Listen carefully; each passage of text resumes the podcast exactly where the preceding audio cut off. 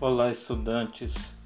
Na nossa conversa de hoje, dando início ao segundo módulo, nós vamos conversar então sobre Sócrates, filósofo que já apareceu nas nossas reflexões aí do primeiro módulo. Sócrates, ele está entre um dos fundadores do pensamento filosófico. Ele se encontra por volta do ano 470 399 a.C. Ele está então situado na Grécia, que é considerado o berço da filosofia. Sócrates é tão importante a ponto de considerar que existem os filósofos pré-socráticos e aqueles que vêm depois de Sócrates. Então ele é considerado um marco dentro do pensamento. E por que ele é considerado assim tão importante? Porque a sua contribuição foi muito grande. Ele nada nos deixa descrito, como nos lembra a nossa apostila e o livro da professora Maria Arruda Aranha, mas tudo aquilo que nos chega dele é por causa de seus discípulos, sobretudo de Platão. Os diálogos de Platão sempre trazem como figura principal Sócrates. Então, tudo aquilo que se sabe de Sócrates é atribuído ao conhecimento dado a nós por meio de Platão.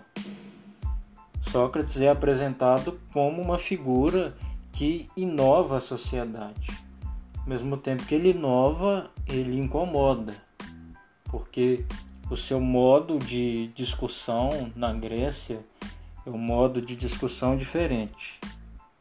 Ele mostra que as pessoas aqueles que julgam de ter conhecimento, na verdade não têm. Ele quer indagar a raiz das coisas, ele busca um conhecimento mais profundo. Por isso, dois, duas etapas ou dois momentos da sua estrutura de pensamento são a ironia e a maêutica. O que quer dizer a ironia? A ironia nada mais é do que a ideia de perguntas, perguntas que vão sendo feitas. Essa é a parte que a professora Maria Arruda chama de parte destrutiva, porque a pessoa então apresenta-se a Sócrates com os seus conceitos, conceitos já prontos e elaborados. E Sócrates então vai perguntando às pessoas com o intuito de saber o fundamento de seus pensamentos em que base está a origem né, dos seus pensamentos. E ao perguntar às pessoas, ele vai concluindo que as pessoas, na verdade, têm conhecimentos superficiais, conhecimentos rasos. E isso, de certa forma, irrita.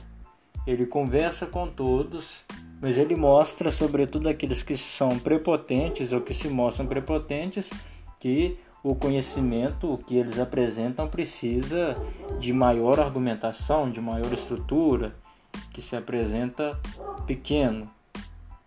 A segunda parte do seu método, e que de certa forma é interessante, é a ideia da maêutica. O que é a maêutica? É fazer com que as ideias surjam.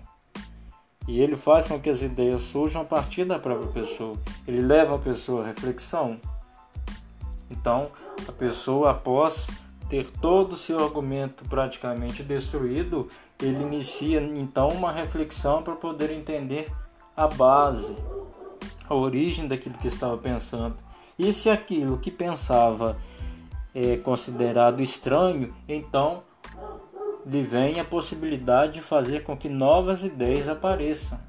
E aí essas novas ideias são articuladas, são estruturadas pelo próprio pensamento pessoal.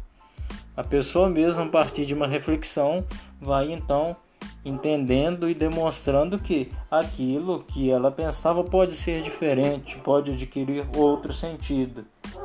E muitas dessas discussões, elas resultavam em inconclusões, não em conclusões porque muitos de nós acreditamos que o conhecimento ele chega ao fim quando temos uma definição, aí aqui é diferente quando nós falamos do método socrático, porque em muitas das vezes não se chegava a uma conclusão, porque as respostas poderiam ser tantas as reflexões são tantas que às vezes ficava-se sem uma resposta pronta, uma resposta definida.